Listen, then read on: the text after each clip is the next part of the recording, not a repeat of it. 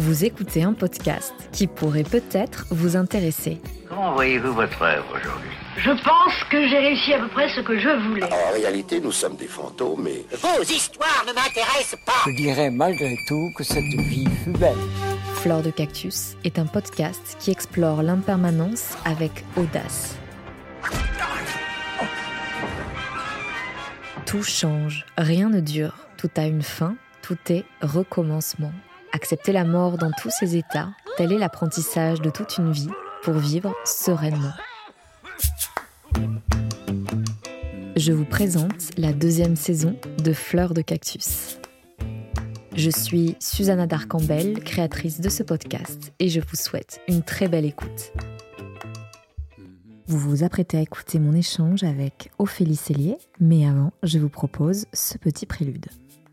Parler de la mort implique nécessairement de parler de la naissance, car si la vie nous est précieuse, c'est parce que nous naissons mortels.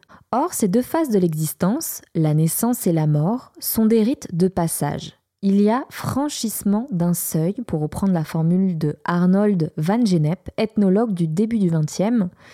Ce scientifique a étudié diverses formes de rites de passage à travers le monde, le mariage, la naissance, les funérailles, la grossesse, et a mis en évidence le nouveau statut que confère la société à celui qui vit cette étape de l'existence. Lorsqu'un sujet meurt, du statut de vivant, il devient défunt. Tout un protocole mis en place par diverses institutions accompagne le passage du défunt dans cette mort. Je vous donne quelques exemples. La levée du corps, l'habillage du défunt, la mise en bière, la célébration spirituelle ou laïque, et enfin l'enterrement. Tout un tas de démarches administratives auprès de la banque, de l'assurance, des institutions doivent être faites par la famille qui va sceller en quelque sorte ce nouveau statut associé à la personne qui vient de décéder. Dans le cas de la naissance, ce rite de passage pour les femmes présente aussi des protocoles qui assurent la transition de ce changement d'identité aux yeux de la société. Voici quelques exemples. Le baby shower, la première échographie, la liste de naissance, le baptême. Ces instants de vie que je viens de citer confèrent une nouvelle identité à la femme et impliquent un deuil, un abandon de la vie d'avant pour embrasser une nouvelle. Donc vous voyez où je veux en venir. Il y a beaucoup de similitudes entre ces deux rites de passage. Du fait de la transition, le changement d'identité, et le deuil qui accompagne ce changement. Alors, est-ce qu'il y a deuil pour le défunt lui-même? Je vous laisse écouter mon échange avec Amandine Casté, qui est médium, avec qui j'ai enregistré un épisode lors de la saison 1. Il y a aussi un Insta Live disponible sur mon compte Instagram si vous voulez creuser le sujet. En tout cas, ce dont on est sûr, c'est que la perte d'un être cher implique le deuil de son entourage et aussi confère un nouveau statut qu'il convient d'apprivoiser aux yeux du monde. Je pense notamment à l'orphelin, à la veuve, au veuf. Malheureusement, il n'y a pas de mot pour les personnes ayant perdu un enfant. Néanmoins, eux aussi doivent travailler en quelque sorte avec cette nouvelle image, avec ce nouveau statut de parent qui n'a plus d'enfant, qui a perdu un enfant. En somme, la naissance et la mort sont intrinsèquement liées parce qu'ils présentent différentes formes de transition vers une nouvelle vie et différentes formes de deuil. C'est la raison pour laquelle j'ai cité Arnold van Gennep en début de ce prélude, qui parlait de franchissement d'un seuil. On n'est plus la même personne après avoir passé ce rite de passage. On traverse une étape, on traverse une porte par laquelle on embrasse une nouvelle vie. C'est donc avec grande joie que je vais vous présenter Ophélie pour nous parler de son métier de doula et des échos qui existent entre naissance et mort, deuil et postpartum. Je suis très heureuse de t'accueillir sur Fleur de Cactus, chère Ophélie. Dès la saison 1, j'avais très envie d'inviter une doula quand on parle de la mort, cela me semble essentiel de parler de la naissance. Nous naissons pour mourir, nous mourrons pendant que d'autres naissent. Ces deux phases de l'existence sont interdépendantes et se font écho à de nombreux égards, comme on va le voir, et n'existent qu'à travers l'autre. Ophélie, bonjour. Bonjour. Est-ce que tu peux nous expliquer ce qu'est le métier de doula? Oui, alors une doula, c'est une personne qui va être là près du couple et également pour toutes les étapes de la vie de la femme. Je vais en parler plus longuement, mais notamment aujourd'hui, la doula est vraiment très connue pour être là autour de la naissance. Donc ça va être de la préconception, la grossesse, la naissance et le postpartum plus ou moins longtemps. Donc la doula, elle va être là pour accompagner. Donc, autant sur le plan euh, soutien émotionnel avec beaucoup, beaucoup, beaucoup d'écoute. La doula, c'est vraiment cette personne à qui on va pouvoir tout dire, à qui on va pouvoir tout confier, des choses qu'on n'ose dire à personne, comme juste, je suis au bord du burn j'ai envie de jeter mon gamin par la fenêtre parce que juste là, j'en en peux plus. Et la doula, elle va vraiment pouvoir nous accueillir pleinement dans toutes nos phases, que ce soit les phases les plus lumineuses comme les plus difficiles. Euh, elle va également être là sur un côté plus pratique, euh, où, par exemple, je sais que j'adore faire ça. Je vais beaucoup euh, chez mes clientes je vais leur faire euh, des choses à manger, je vais leur faire un petit peu de ménage, je vais leur faire des massages. Donc voilà, il y a aussi tout ce côté plus euh, voilà, physique, pratique. Et après, il va avoir tout le côté aussi information. Donc une doula, elle va être là pour permettre au couple qu'elle accompagne ou à la mère de faire un choix vraiment en conscience et d'être actrice de ses choix. C'est-à-dire, euh, je souhaite accoucher en maternité et je souhaite éventuellement ne pas prendre de péridurale. Et donc, du coup, moi, en tant que doula, je vais pouvoir lui dire toutes les maternités qui existent près de chez elle pour qu'elle puisse choisir en conscience lequel est plus adapté par rapport à son projet. Ou alors, je souhaite euh, prendre la péridurale, ben, du coup, ça va être pouvoir lui dire c'est quoi les positifs et c'est quoi le négatif, sans jamais donner de ton et sans jamais donner d'avis à ce qu'on va dire, mais juste pouvoir lui permettre d'avoir un espace où elle, elle va avoir toutes les infos nécessaires pour faire son propre choix en conscience. Donc ça, c'est une partie du métier de doula qui est vraiment autour de la naissance. Et la doula, c'est aussi une autre partie qui va pouvoir accompagner toutes les étapes de la vie de la femme. Donc, ça va être les premières menstruations à travers des rituels. Ça va être accompagner une IVG, une IMG, accompagner le deuil. Donc là, on va euh, euh, accompagner également la ménopause. Donc, toutes ces étapes qui marquent une vie. Et ça va aussi se retrouver sous le nom de ce qu'on appelle Tana Doula, donc la Tanadoula, c'est celle qui justement va venir accompagner la mort et le deuil.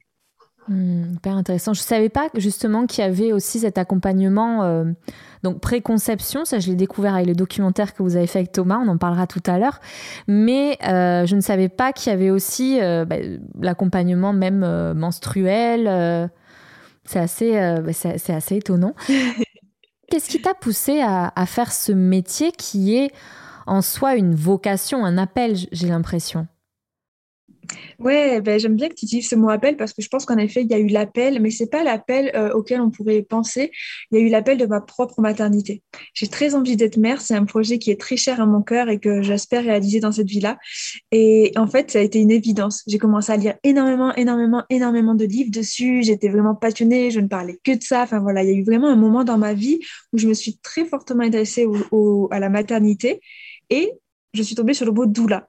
Et quand Thomas a lu la description de doula, il s'est dit, donc Thomas qui est mon petit ami pour ceux qui ne le connaissent pas, il s'est dit, oh, mais tu devrais faire ça, ça tirait trop bien.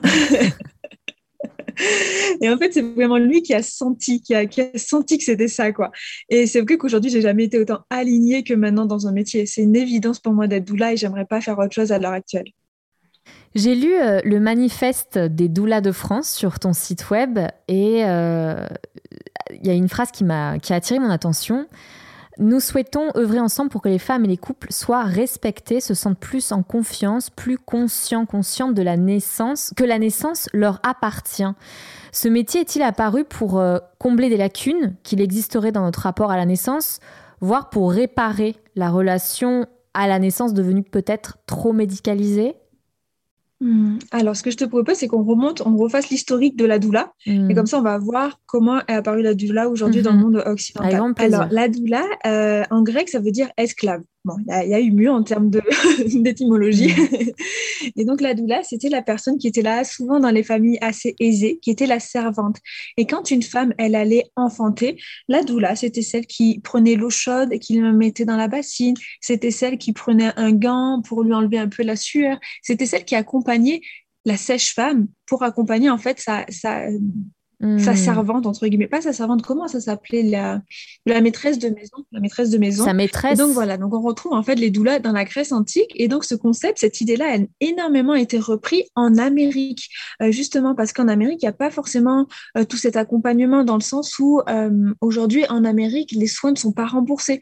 Donc il y avait vraiment cette envie, cet appel de la part des couples, des femmes de pouvoir être soutenues par une personne à l'extérieur, se sentir aimée, cajolée, un peu finalement comme faisait euh, la servante en fait pour la maîtresse de maison. C'est, on va retrouver un petit peu cette même idée. Et donc, ça a été énormément repris aux États-Unis, puis au Canada, puis en Angleterre, et progressivement, ça vient en France. Et pour moi, si aujourd'hui, il y a de plus en plus euh, de souhaits et d'appels de la doula, euh, ce n'est pas forcément parce qu'aujourd'hui, il y aurait un manque en termes hospitaliers, mais c'est aussi parce qu'aujourd'hui, les familles sont de plus en plus écartées, éparses. Donc, en fait, on va avoir un enfant qui va se retrouver à Paris, l'autre à Lyon, l'autre à Marseille, et on n'a plus forcément ce soutien qui est tellement précieux de la famille qui va venir nous faire des bons petits plats à manger, qui va venir euh, nous apprendre des choses sur la maternité, qui va venir nous soutenir. Et donc, pour moi, la doula, elle est vraiment là pour ce côté plus euh, mais familial manquant. Et quand bien même il y a la famille, c'est tellement précieux d'avoir une doula pour tout un tas d'autres raisons qu'on parlera aussi avec plaisir. Euh, mais il y a vraiment cette idée-là de la grande sœur, de la maman, de la grand-mère qui va venir prendre soin, cajoler, enrôler dans ce monde actuel où on est tous tellement éparpillés les uns des autres. Hmm. Et euh, justement, j'aimerais entrer plus en détail dans le, le rôle de la doula lors des différentes phases euh, de la grossesse, de l'accouchement. Quel est en fait le rôle spécifique de la doula pendant la grossesse? Alors, pendant la grossesse, ça va faire écho un petit peu avec ce que j'ai dit en amont. Donc, pendant la grossesse, euh, le rôle spécifique, ça va être vraiment donc des informations, plus, plus, plus, plus, euh, si c'est le souhait du couple. Alors, en fait, déjà, je vais reprendre plutôt pour être plus clair. Mais en fait, une doula, elle est vraiment là pour suivre le chemin du couple. Une doula, n'est pas du tout là pour imposer sa vision de la maternité. Donc, par exemple, moi, je vais avoir des couples qui vont venir me voir et qui vont me dire, OK, bah, nous, ta présence, on a envie, on a besoin de toi parce qu'on a besoin de soutien au niveau logistique. Donc, ils vont avoir besoin que je vienne leur faire un peu à manger, que je m'occupe, euh, euh, éventuellement, que j'occupe un peu l'écran, que souvent je fasse des massages. Et il y en a d'autres, à l'inverse, ils vont me dire, OK, nous, euh, c'est mon premier bébé, je me sens pas du tout informée et je vais avoir besoin que là, que tu me donnes toutes les infos nécessaires dont j'ai besoin de savoir pour faire des choix en conscience. Donc, en fait, déjà, une doula, elle a plein, plein de rôles, mais en fonction du couple qu'elle accompagne, elle va vraiment s'ajuster et s'adapter à chaque projet et à chaque, euh, à- chaque chemin de parentalité. Donc, pour répondre spécifiquement à ta réponse, donc pendant la grossesse, euh, une doula, donc moi, j'aime bien vraiment, ce que j'adore dans ce métier, c'est aussi tout ce qui va être le prendre soin. Donc, je vais faire énormément de massages, je vais faire énormément de bercements, je vais faire euh, la méditation guidée pour que vraiment la femme, elle puisse être comme dans un cocon. Et tu es masseuse à la aussi- base À aussi. la hein. je suis masseuse. J'ai été masseuse 5 ans. Et je vais pouvoir aussi, voilà, comme je, te, comme je disais en amont, donner des informations. Par exemple, ça m'est arrivé récemment avec une cliente. Euh, elle me disait, voilà, j'ai un souhait d'accouchement sans péridurale et je vais accoucher à tel hôpital. Et donc, ensemble, on a pu voir toutes les alternatives qui existaient parce que la, personne qu'elle avait vue, donc le professionnel euh, médical qu'elle avait vu, lui avait dit, oui, mais c'est très bien, euh, tu peux aller là pour euh, enfanter. Et donc, nous, ensemble, on a pu reprendre, OK, donc près chez nous, il existe cette maternité, cette maternité, cette maternité et ces sages-femmes à domicile. Ton projet de naissance est ça. Qu'est-ce qui te semble le plus adapté Et d'elle-même, en fait, elle a pu se rendre compte, OK, finalement, l'hôpital où j'ai choisi d'enfanter n'est pas du tout adapté. Je vais plutôt euh, appeler et aller me renseigner vers cette maternité. Et c'est ce qu'elle a fait. Et elle a été extrêmement satisfaite du service qu'elle a reçu. Et en effet, ça collait bien mieux à son projet de naissance. Donc là, ça a été vraiment le fait de donner de l'info. Justement, j'aimerais parler en fait de ce champ de conscience que tu ouvres auprès euh, des femmes euh, qui viennent euh, faire appel à tes services. Euh, pour avoir parlé avec quelques doulas et aussi des femmes qui avaient peut-être euh, eu pas mal de déboires euh, lors de leur accouchement. Est-ce que alors, j'ai pas envie de déformer ton propos ni celui des doulas, c'est pour ça que je te pose la question. Est-ce que la doula n'est pas là aussi pour, donc, du coup, informer, donner les informations concernant euh, les modes euh, opératoires d'accouchement, c'est-à-dire euh, avec péridurale, sans péridurale, hypnose, etc. Et donc, d'accoucher en conscience, d'accoucher. en sentant le bébé sortir, ne pas avoir peur, essayer de, d'être le plus informé possible pour justement avoir le moins de projections possible et avoir de moins de peur liée à l'accouchement Alors ça, ça va pas nécessairement être le rôle de la doula, puisque vraiment, le rôle de la doula, ça va être vraiment de suivre le projet de naissance du parent. Donc, en effet, si c'est le projet de naissance du parent, en effet, là, on va pouvoir euh, déconstruire beaucoup, beaucoup, beaucoup d'idées reçues, euh, dégommer plein de clichés qu'il y a sur la naissance, parce que c'est une réalité. Actuellement, il y a beaucoup de clichés sur la naissance. Euh, donc, du coup, en effet, si c'est le projet de naissance, ça va être merveilleux de pouvoir informer là-dessus. Mais on peut aussi très bien faire appel à nous en tant que doula, et notamment à moi, si par exemple, il y a le souhait d'une césarienne programmée. parce que le compagnon, il ne peut pas être là. Hmm, et du coup, que la femme, elle inquiète d'aller toute seule au bloc. Et en fait, en fait moi, j'aime bien cette idée de hmm. Et souvent, c'est vrai qu'il peut avoir un petit peu ce jugement envers les femmes qui choisissent de faire des césariennes, notamment si c'est des césariennes programmées. Mhm. Mais en fait, qui on est, nous, pour juger mhm. son choix? Et en fait, on ne sait pas ce que cette femme a vécu. Et peut-être que pour elle, c'est inenvisageable que son bébé passe par son vagin, parce que ce qu'elle va avoir vécu en amont, ce ne serait pas du tout acceptable. Et ça, par exemple, ça fait partie des choses qui sont, mhm. que je trouve merveilleux en tant que doula, c'est cet accueil inconditionnel du projet de naissance, parce qu'on n'a pas jugé ce que la femme, elle a vécu derrière. Donc, vraiment, si on fait appel à moi pour justement être dans cette, euh, et qui est, qui est vrai, qui est très par l'idée des douleurs que je véhicule aussi, cette empowerment, cette force d'enfanter son bébé, de, de, de le mhm. vivre pleinement. C'est clair que les douleurs vont pouvoir accompagner ce genre de projet, mais elles vont tout autant pouvoir accompagner des césariennes programmées. Mais, je mets un petit mais, parce que chaque doula a ses limites je sais que pour moi, c'est complètement OK. Et puis, chaque doula est humaine et il y a des doulas qui vont dire bah non, pour moi, c'est pas OK. Moi, ce qui me fait vibrer, c'est d'accompagner que des enfantements physiologiques. Donc, je refuserai une césarienne et je, la, et je l'enverrai vers une consoeur pour qui la personne, comme ça, sera mille fois mieux accompagnée. Donc, en fait, c'est aussi un vrai travail sur soi, de, connaissance de soi, de comment moi, euh, je me connais pour pouvoir accompagner au mieux. C'est intéressant cette notion d'inconditionnalité, en fait, c'est de mmh. non-jugement c'est intéressant parce que c'est vrai que je l'avais pas forcément pensé en fait en amont de, l'interview, donc merci de le souligner. Euh, j'aimerais commencer à parler de ce lien imperceptible qui se lie entre naissance et mort au moment de l'accouchement, qui n'est autre qu'un rite de passage. En fait, la femme en train d'accoucher devient maman. De quel deuil s'agit-il lorsque nous devenons maman pour la première fois? Est-ce que toi, en tant que doula, tu as un regard sur ce type de deuil?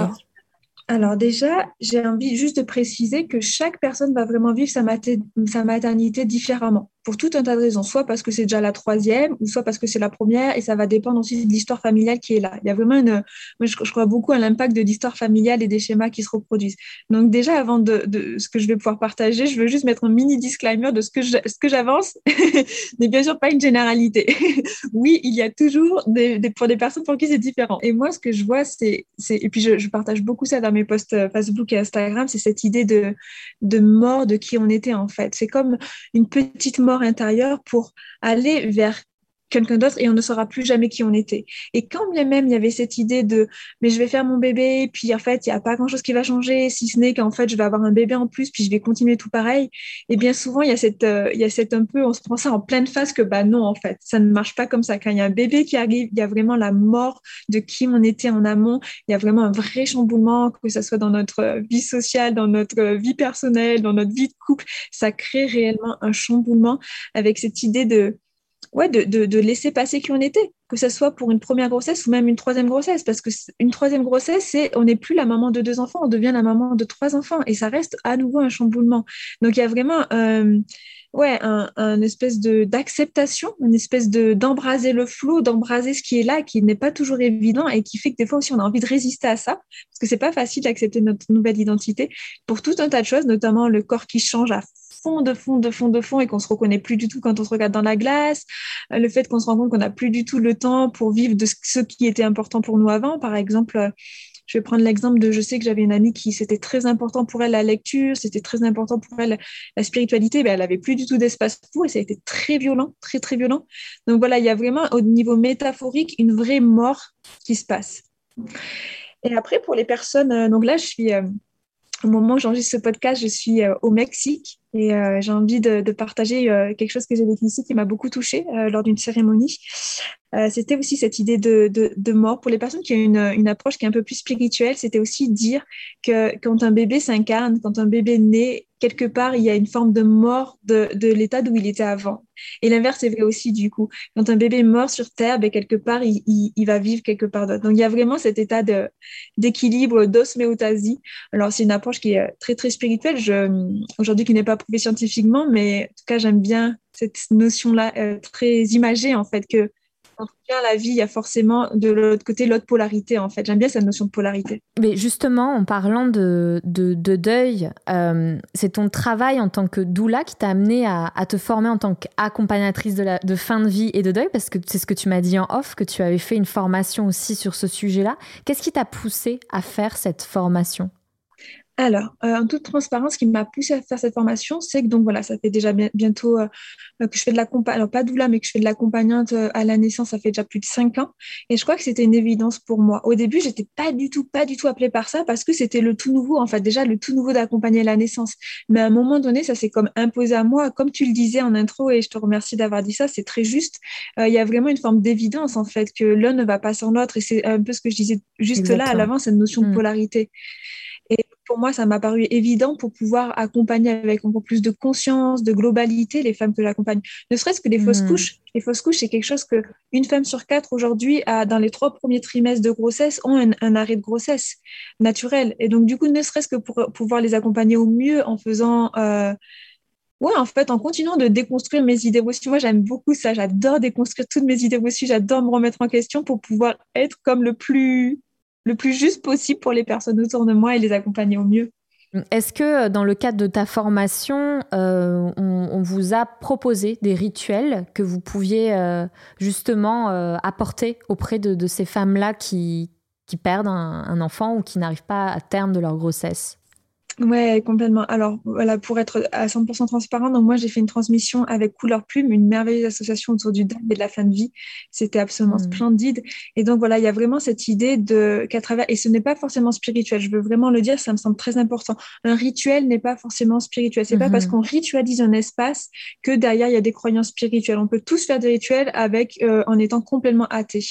Et donc, il y a, il y a vraiment cette approche que je trouve très belle qui aide vraiment au processus du deuil, de de nommer. En fait, faire un rituel, pour moi, c'est comme dire ça a existé, ça a de la valeur et ça a le droit d'être là.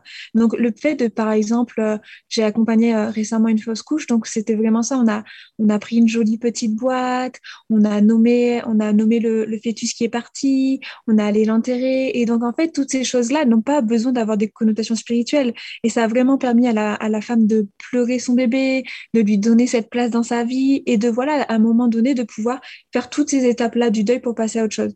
Et j'y vois une grande beauté pour moi dans les rituels, qu'on ait des croyances ou non de, ce, de cette euh, légitimisation de je, mes émotions sont légitimes, ça a existé et ça a le droit d'avoir sa place. J'aime vraiment beaucoup ce mot, c'est de la légitimisation. C'est tout ce que tu vis est légitime, tout ce que tu ressens est légitime et oui, ça a existé et oui, ça a le droit de prendre sa place. Tes larmes sont bienvenues, ta colère est bienvenue, ta rage est bienvenue, ta déception est bienvenue, ta tristesse est bienvenue, ta non-émotivité est bienvenue. En fait, c'est vraiment ça, c'est vraiment, c'est légitime. J'adore ce mot. Donc pour moi, mettre rituel, ça vient vraiment ça vient vraiment ouvrir un espace de légitimité. Quand j'ai regardé euh, votre magnifique documentaire euh, Un chemin vers l'enfantement, réalisé avec ton compagnon Thomas Pillet, je ne sais pas si je le prononce bien. Piette. Piette. Alors, Thomas Piette, j'ai réalisé à quel point notre euh, rapport au deuil, causé par des ruptures, des pertes, des traumatismes, en somme par des formes de mort, notre rapport au deuil conditionnait notre façon de procréer.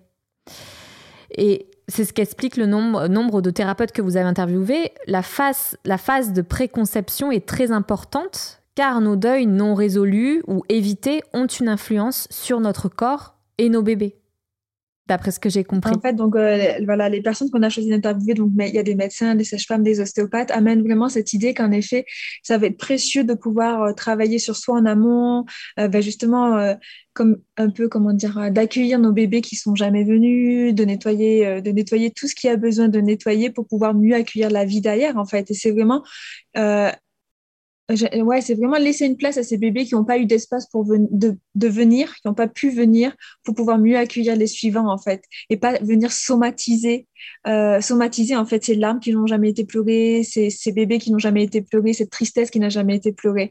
Et donc c'est vrai que voilà, il y a un des thérapeutes dedans, donc y a ostéopathe qui, qui a cette approche que je trouve très très belle et euh, très inspirante. Oui, enfin, moi je trouvais qu'en fait, euh, ça s'appliquait même euh, à n'importe quel individu qui veuille ou non euh, entreprendre euh, un processus de procréation, si on parle très rationnellement et scientifiquement. et qu'en fait, ce travail sur soi est, est, extrêmement important en fait pour pouvoir recevoir ce qui va arriver ensuite mmh, et d'en ouais. tirer le meilleur bénéfice pour nous et pour notre entourage. Ouais. Moi, je le trouve euh, absolument splendide, ce travail sur soi, et je ne peux que l'encourager parce que je vois à quel point il m'aide à être mieux dans mon quotidien, il m'aide à, être vraiment bien et, et être vraiment épanoui. Cela dit, j'ai aussi envie, je suis quelqu'un de très nuancé, j'adore les paradoxes, et des fois, ça arrive que voilà, il y a un arrêt de grossesse naturelle et pas directement après, on retombe, on retombe enceinte et il n'y a pas eu le temps de faire un processus, ben, ça sera aussi euh, tout aussi beau et ce processus, il se pourra se faire plus tard ou pas parce qu'il y en a pour qui ils, ont, ils, sentent qu'ils n'ont pas l'appel. Du coup, euh, je trouve qu'en effet, il est précieux ce travail-là, il est beau si on sent qu'on a l'appel du cœur de le faire. Et si c'est pas pour nous, ben, en fait, c'est aussi complètement OK en fait. Euh, j'ai vraiment à cœur que ce documentaire ne rajoute pas d'injonction à il faut, il faut, il faut, mais au contraire de juste de si ça vibre pour vous, allez-y et si ça vibre pas, en fait, en vrai, c'est parfait aussi. et est-ce que tu pourrais nous raconter euh, la première fois que tu as accompagné un, un, couple et justement surtout au moment de l'accouchement comment quelle a été ta réaction? Parce que c'est quand même c'est quand même violent comme euh, comme moment c'est intense. Alors moi la première fois que j'ai accompagné ça a été en maternité euh, le couple que j'accompagnais, c'était une amie à moi et elle a vraiment été géniale et j'ai beaucoup de gratitude parce qu'elle était vraiment mais si, mais si, allez, viens, comme ça, t'apprends avec moi. Donc, j'ai beaucoup de gratitude pour euh, voilà, le fait qu'elle m'ait fait confiance en sachant que j'étais comme une débutante pour me permettre de, de, faire mes marques en fait. C'était vraiment génial. Donc ça, ça, ça, a aussi créé que j'étais très très bien du fait que de base c'était une amie à moi et j'avais peut-être un peu moins la pression de oh là là faut pas que je faut pas que je me loupe, faut pas que je me loupe, c'est ma première naissance parce que c'est quand même aussi un peu à la fois c'est hyper excitant puis à la fois c'est un peu challenging. Euh, donc la première fois ça a été très très vite puisque c'était pour sa deuxième et ça a été vraiment très très vite. Donc en fait on est monté à la maternité et j'ai à peine accompagné à peine une heure. Donc après il y a eu tout le reste bien sûr mais ça a été très, très, très rapide. C'était euh, bien sûr avant le Covid, donc il y avait encore la possibilité d'être plusieurs euh, auprès de la femme, dont, son compagnon qui était là. Euh, mais mm, ouais, c'était, c'était, je pense que je pense que je suis ressortie de, de cette naissance avec une espèce de une gratitude infinie envers mon amie en fait qu'elle m'ait accepté que je sois là en fait c'était vraiment d'une, j'étais d'une telle vraiment un peu on dit souvent que euh, les hormones se transmettent. Donc, si euh, par exemple le partenaire est stressé, ça va éventuellement stresser la maman. Mais à l'inverse, une maman qui sécrète tout, tout, tout, tout, tout, tout plein d'ocytocine, ben, ça va aussi embumer, ça va aussi embumer toutes les personnes qui a autour. Donc, souvent on dit qu'on repart, et c'est ce que j'ai vécu, vraiment euh, complètement shooté d'ocytocine. complètement défoncée.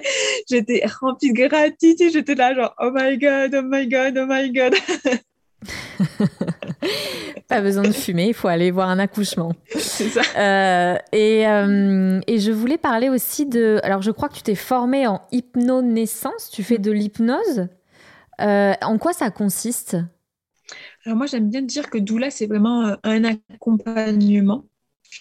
Et que hypnonaissance, c'est plus une technique qu'on va apprendre pour enfanter avec un minimum d'inconfort.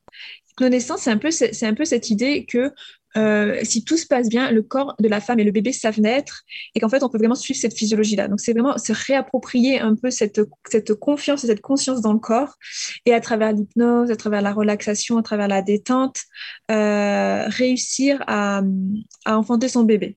Mais c'est vraiment, il y a vraiment cette approche de voilà, d'accueillir l'intensité, d'accueillir ce qui est là. Enfin voilà, c'est plus une technique pour moi, contrairement à, à Est-ce que tu as eu euh, le témoignage de, de, femmes qui avaient euh, du coup accouché avec doula et sans doula lors d'une autre grossesse par exemple et qu'elles et ont pu noter une, une différence notable en fait dans le, le process Ouais, à 100%, vraiment, euh, à 100%, et ne serait-ce qu'au niveau des compagnons. Moi, je sais qu'étrangement, mais j'ai souvent été présente pour les compagnons. Par exemple, ma dernière naissance à domicile, j'ai été là pour le compagnon, parce que le compagnon, c'était un, un stress total, et donc il avait besoin d'une présence rassurance. Rassurante en fait, qui s'occupait presque, c'était un peu en mode ok, moi je, te gère toi, puis comme ça la maman elle va enfanter dans, sa tanière.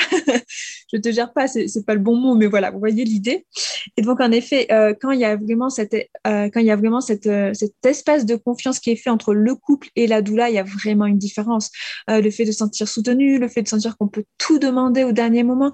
Moi j'aime bien dire, il y a un truc que j'adore dire à mes clients, c'est le jour de la naissance, on se passe de politesse. On n'est pas là pour, t'es pas là pour me dire s'il te plaît Ophélie tu peux, non, c'est va me chercher si, vas-y bouge, je n'ai pas envie de te voir, reviens, Ophélie, si ça, parce qu'en fait c'est hyper important que la femme ne rentre pas dans son néocortex et se mette à venir penser, penser, penser. Et c'est aussi hyper, euh, c'est ça qui va être sécurisant pour elle, c'est qu'à tout moment de savoir que je peux être là et en même temps, à un moment donné, un peu me, cacher, me barrer si elle sent qu'elle ne peut plus me voir.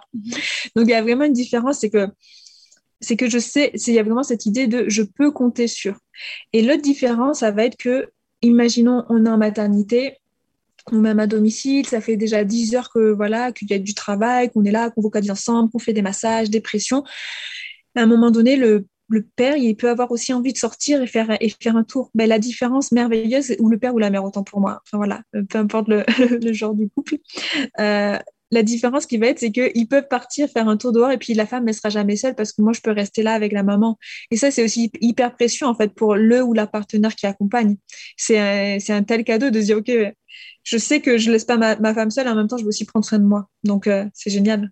Ce que je me suis rendu compte aussi, en, en, voyant ton documentaire, c'est que euh, finalement, quand on fait un accouchement à domicile, la sage-femme, elle vient euh, une heure à peine, en fait. Et le travail peut durer des heures et des heures. Et, et du coup, c'est là que le rôle de la doula prend tout son sens, finalement, parce que je sais, donc je, crois bien que vous n'avez pas d'aptitude médicale, mais je crois que pour être une bonne doula, je crois que ça tombe sous le sens, il faut s'informer énormément en fait euh, sur tous les processus physiologiques, etc., pour pouvoir euh, accompagner au mieux euh, la maman qui va bientôt accoucher. En effet, plus une doula va être informée, mieux ça sera pour comprendre le rythme et là où, où en, est, la femme. Je vais donner un exemple et après je rebondirai sur ce que tu disais. Je parlais la dernière fois avec une très bonne amie à moi qui est aussi doula et qui aime partager ah, euh, j'accompagnais une maman, hein, puis je voyais qu'elle arrêtait pas de vomir, et puis nous, avec la sage-femme, on était là, c'est bien, c'est bien, c'est bien. Et puis la maman, elle répondait, mais pourquoi vous dites que c'est bien, c'est pas bien du tout, je suis en train de vomir. Et en fait, c'est que, que, ça veut dire physiologiquement, c'est que ça y est, ça s'en vient. En fait, on est vraiment sur la fin de la fin de la fin, c'est des mécanismes physiologiques du corps qui est en train de vomir, parce qu'en fait, la dilatation était complète et bébé allait bientôt, euh, allait bientôt sortir. Donc, en fait, le fait, en effet, de connaître toutes ces petites subtilités de la naissance, c'est vraiment une, grande aide pour pouvoir encourager la femme, dire, mais si, regarde, c'est bien, bébé sent bien, tu fais bien, ça va être vraiment une aide un petit peu d'avoir ce, repère-là. Mais cela dit, la législation aujourd'hui en France fait qu'une doula n'a pas le droit d'être présente à la naissance, que ce soit en, milieu médical ou en maternité, s'il n'y a pas de suivi sage-femme et si la sage-femme n'est pas présente. Donc en fait, même si un accouchement dure 10 heures, la doula viendra uniquement une fois que la sage-femme est là. En fait, ce qui se passe, c'est que on va dire au couple de ben, préviens la sage-femme et une fois que la sage-femme est sur la route, on prévient la doula et la doula arrive. Donc ça, c'est il y a voilà, il y a, des personnes qui font en sorte que la loi à ce niveau-là échange. Actuellement, c'est ce que c'est. Par exemple, en Angleterre, ce n'est pas comme ça. Mhm. ça me semble logique d'ailleurs que la doula puisse être là tout le temps que d'ailleurs la maman souhaite. Hmm. Et ouais, bah alors là, il va y avoir plein de postures différentes. Euh, voilà, il y, aura, il y aura plein de débats à ce niveau-là. Mais en tout cas, aujourd'hui, en France, une doula n'a pas le droit d'être là s'il n'y a pas la sage-femme.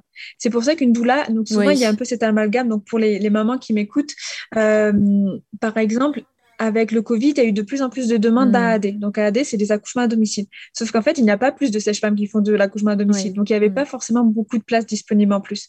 Donc, il y a de plus en plus de femmes qui ont choisi de faire ce qu'on appelle un NANA. Donc, un NANA, c'est un accouchement non assisté. Ça veut dire que c'est un accouchement en famille, en fait. La femme, elle enfante avec, euh, avec euh, son bébé, avec ses enfants et son mari à la maison. Et donc, ce qui s'est passé, c'est que vu qu'il y avait beaucoup de sages-femmes AAD qui n'étaient pas disponibles, il y en a beaucoup qui se sont tournés vers les doulas en disant Ah, bah, du coup, tant pis, la sage-femme ne peut pas venir, je vais appeler une doula pour faire mon nana. Mais en fait, une doula légalement, une doula n'a pas le droit d'être là s'il n'y a pas de suivi médical. On va bientôt conclure cette, cette, cet échange et je me, tu as un peu répondu tout à l'heure, mais je vais quand même euh, revenir dessus. Aujourd'hui, tu es au Mexique euh, tu, vous voyagez pas mal d'ailleurs avec Thomas. Et je me suis demandé si ce voyage au Mexique avait déjà commencé à poser des interrogations ou poser un regard nouveau sur ton rapport à la naissance et euh, à la mort alors, c'est assez rigolo qu'on fasse cette interview puisque actuellement, euh, c'est enregistré le 4 novembre et il y a deux jours, nous avons fait, donc il y a deux jours, c'était la fête des morts au Mexique, donc c'était le 2 novembre. Aujourd'hui, je pense que c'est encore un peu frais pour moi pour répondre à, cette question, mais ce que je sais, c'est qu'on a été bouleversés, mais tellement bouleversés. Euh, puisque nous avons fait le choix euh, d'aller euh, au cimetière hier, enfin le, 2. Et au Mexique, il y a cette tradition que tu dois connaître très bien d'aller manger avec ses morts. Donc en fait, il y a vraiment des familles entières qui se retrouvent au cimetière, qui vont manger sur la mm. tombe, qui vont chanter pour la, sur la tombe. Donc il y avait des tombes toutes, toutes, toutes petites, des tombes d'enfants, c'est indéniable, et puis des tombes beaucoup plus grandes. Et et ce que je peux dire, c'est à quel point ça m'a bouleversée. Et je sais que ça, ça va continuer de cheminer, ça va continuer de planter ces petites graines en moi, notamment par rapport à ce qu'on disait tout à l'heure, euh, du fait de ritualiser un petit peu ces deuils, de ritualiser ces pertes. Ben, pour moi, mm. ça a été d'une telle beauté de voir ça. Thomas, qui a perdu euh, son papa quand il était jeune, ça nous a vraiment... Euh, je pense que ça va être important dans, dans ce voyage-là, ce qu'on a vécu. Pour conclure cet épisode, Ophélie, est-ce que tu souhaiterais partager quelque chose qui te tienne à cœur concernant ce métier que tu fais? C'est vraiment un, métier qui est absolument splendide. Euh, et que j'aime tellement. Et je trouve ça hyper important de pouvoir être aligné avec ce métier. Parce que je pense qu'aussi, des fois, on peut avoir l'idéalisation du métier. Que le fait d'être doula, ce n'est que beau. Ah, ben moi, je suis doula, je vais venir euh, accompagner des naissances, ça va être trop bien, je vais voir les bébés. Et donc, il y a aussi toute cette idéalisation autour du métier de doula qui en oublie aussi toute une partie où des fois, il y a beaucoup d'inconfort. Moi, je vis encore beaucoup d'inconfort. Je ne voudrais pas, pour rien au monde, je voudrais faire un autre métier, mais je vis beaucoup d'inconfort dans des situations où je ne sais pas comment me positionner. Parce que ce n'est pas que l'idée de, faire du bien aux femmes qu'on accompagne, d'accueillir des bébés. C'est aussi une relation d'humain à humain qui demande au quotidien un vrai travail sur soi et que c'est pas aussi évident que ce qu'on pourrait croire ou ce qu'on pourrait idéaliser du métier. Donc j'ai vraiment à cœur pour toutes les personnes qui nous écoutent, qui sont des futurs doulas, de voilà, d'avoir vraiment cette honnêteté envers soi-même, de dire ok, est-ce que c'est vraiment le métier que je veux faire ou est-ce que je suis vraiment alignée avec ça? Et récemment j'ai une amie et j'ai beaucoup de voilà, je l'ai trouvée très belle dans sa, dans sa posture de se dire, ben, en fait, je me rends compte que doula, c'est pas ça que je veux faire. En fait, je suis pas alignée. Justement, j'ai idéalisé le métier. Aujourd'hui, je me rends compte que c'est pas ça que je veux faire. Et je trouve que ça demande beaucoup de courage d'avoir cette honnêteté-là et je la trouve hyper précieuse, en fait. Mais peu importe le métier qu'on fasse, en fait, de, de régulièrement aller se, se re-questionner de, en fait, est-ce que c'est juste pour moi là? Est-ce que je suis vraiment alignée avec ça? Comme vous avez pu le constater, la deuxième partie de cette saison 2 ne proposera plus le meilleur et le pire souvenir de mon invité, mais proposera plutôt son questionnement vis-à-vis du deuil et de la mort à travers le prisme de leur vocation, de leur parcours de vie ou de leur épiphanie. Je vous invite à me suivre sur mon compte Instagram, Susanna Darcambel, à m'écrire également, à me faire part de vos retours et de vos idées des thématiques que vous aimeriez que j'aborde dans le cadre de ce podcast. Cet éphéméris, en l'occurrence, m'a donné envie d'aborder deux autres thématiques qui sont très liées à la mort et au deuil. Il s'agit du deuil périnatal et de la perte d'un enfant.